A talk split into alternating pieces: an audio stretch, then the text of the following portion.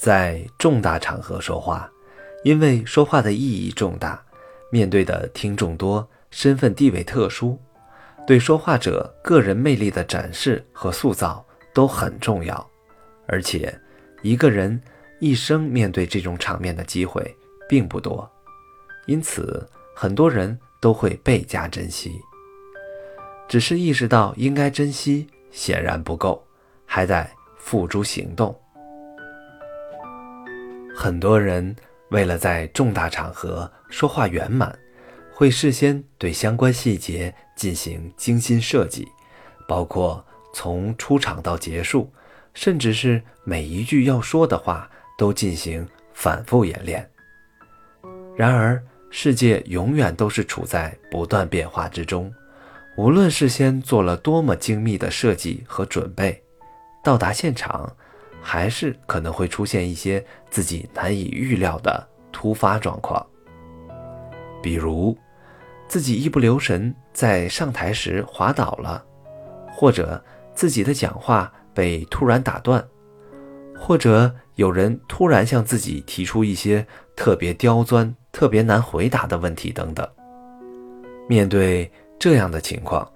如果自己处理不当，就会陷入尴尬的气氛之中，整个讲话的效果就会大大降低，甚至在事件之后，自己还会成为大家议论的笑柄。对于重大场合中的突发状况，讲话者除了事先做准备、周密的预判、设计制作相应的应急预案之外，假如不幸遇上自己事先没有想到的状况，就全靠自己灵活机动的应变能力了。应对毫无征兆的突发状况，大脑的反应一定要机敏，在最短的时间内把突发事件的性质和自己此次讲话的重要性联系起来思考，并在最短的时间内做出反应，转移大家的注意力。不要给在座的其他人留下太多的思考空间。比如上台之时不慎滑倒，无论是自己过于紧张，还是其他什么原因，你都可以说：“哎，在下对在座各位的才华真是佩服的五体投地呀！啊，在这里就先给大家行个礼了。”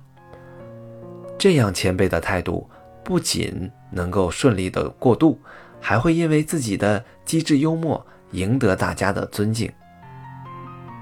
除了借题发挥、调侃自己之外，应对重大场合突发事件的方法其实还有很多。这需要当事人根据自己所处场合的环境气氛，灵活机智地予以处理。而无论用何种处理方式，都需要快速及时。那么，有的时候，如果第一时间里实在想不到急救的办法，怎么办呢？这时，你可以以活跃气氛为名义，给大家讲一个无伤大雅的笑话或者小故事。总之，面对突发状况，既不能无动于衷，更不能惊慌失措。